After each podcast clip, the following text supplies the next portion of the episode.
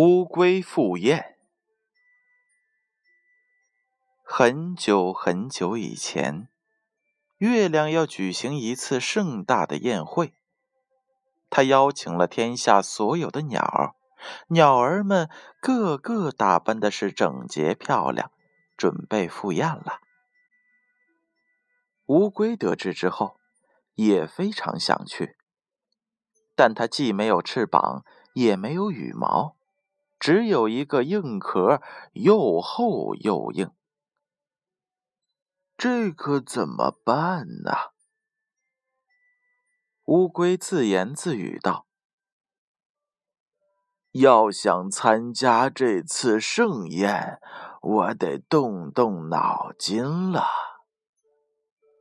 乌龟在小河边的草地上踱着步，陷入了沉思。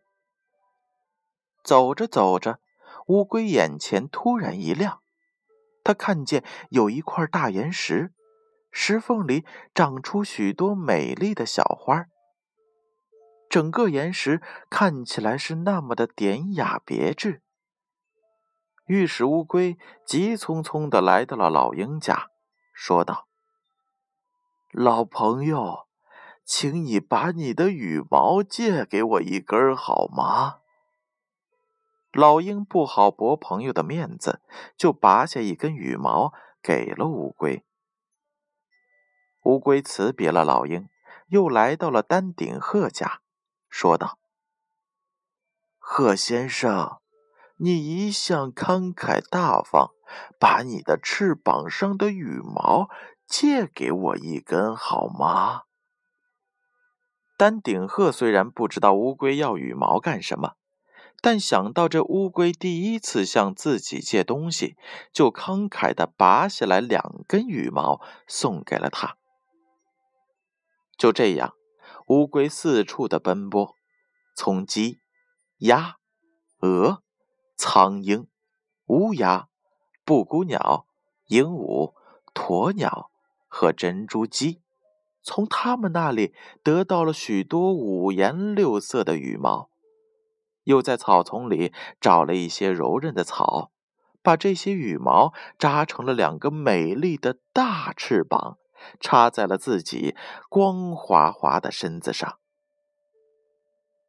举行宴会的日子到了，乌龟也拍着两个大大的翅膀，混入了鸟群之中，飞了起来。鸟儿们都说乌龟打扮的最漂亮，最独特。因而，大家一致推举他当选他们的领队，并代表大家在宴会上致辞。乌龟慢条斯理地说：“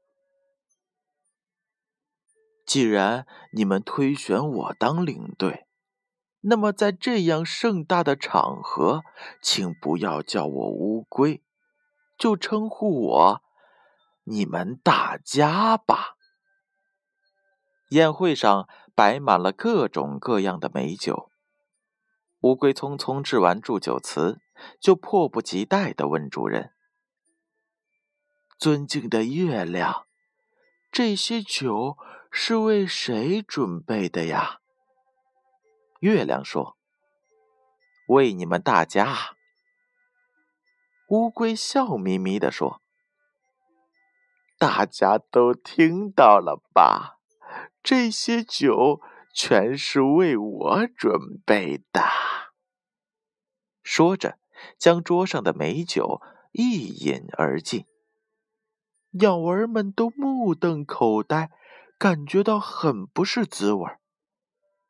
当第一道菜肴摆上桌时，月亮热情地说：“这些是为你们大家准备的，请尽情享用吧。”乌龟又得意的站了起来，环视了一下四周，说：“你们都听到了吧？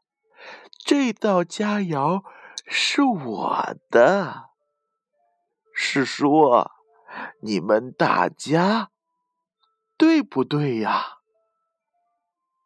这一次呀，鸟儿们再也按捺不住了。纷纷跳起来，七嘴八舌的指责乌龟。你这个自私贪婪的家伙，根本不配做我们的领队。我们要取回我们的羽毛。”说着，鸟儿们一拥而上，把乌龟身上的两个大翅膀拔了下来。宴会结束了，鸟儿们拍着翅膀准备回家去。这时啊，乌龟着急了，他连忙哀求大家给他的妻子捎个信儿，但鸟儿们都不理他。只有一只狡黠的鹦鹉问乌龟：“捎个什么信儿啊？快告诉我吧！”乌龟连忙说道。请告诉我的妻子，把家中所有柔软的东西都铺在院子里。我没有翅膀，不能飞回去，只能跳下去了。鹦鹉飞到了乌龟家，但没有把真实的情况告诉乌龟的妻子，反而把乌龟家中所有硬的东西全拿了出来。摆到了院子里，迎接她丈夫的归来。贤惠的妻子赶快把石磨、铁锅、锄头和板凳通通的搬到了院子里。乌龟在月宫等了好久，估计妻子应该都准备好了，就纵身从天上跳了下来。当他快接近地面时，大声喊道。夫人，都准备好了吗？妻子听到丈夫回来了，便高兴的回答道：“一切都准备好了。”突然，只听“扑通”一声，乌龟从天而降，重重的摔在了硬的东西上，甲壳撞了个粉碎，腿也给撞断了。乌龟疼的是大声的嚷嚷：“我叫你把家里所有柔软的东西都铺在院子里，你怎么放的都是那些硬邦邦的东西呀？哎呦，疼死我了！”乌龟的妻子莫名其妙的站在门口，吓得是不知所措。这时，鹦鹉又把众鸟们召集在一起。盘旋在乌龟家的上空，他们看到狼狈的乌龟，都叽叽喳喳的叫个不停，但没有一个下来帮忙，还嘲笑乌龟说：“贪婪自私的家伙，你终于得到了报应。”乌龟的妻子这才醒悟过来，赶忙跑去请著名的骨科专家蜗牛。蜗牛用自己分泌出来的粘液，将乌龟断裂的甲壳粘在了一起，又把它断裂的腿接在了一起。但由于它的甲壳太硬，治愈后仍留下了道道疤痕。不知为什么，它的腿也短了许多，所以至今乌龟上仍有这道疤痕，走起路来。也非常的缓慢。乌龟现在的模样又有了新的解释，但这更给了我们深刻的启示：凡事要与大家共同分享，只有这样，我们才能收获更多的友谊，收获更多的快乐。也只有这样，在我们需要帮助的时候，才会有人伸出援助之手。好了，宝贝儿，闭上眼睛，乖乖的睡觉吧。让我们明晚再见。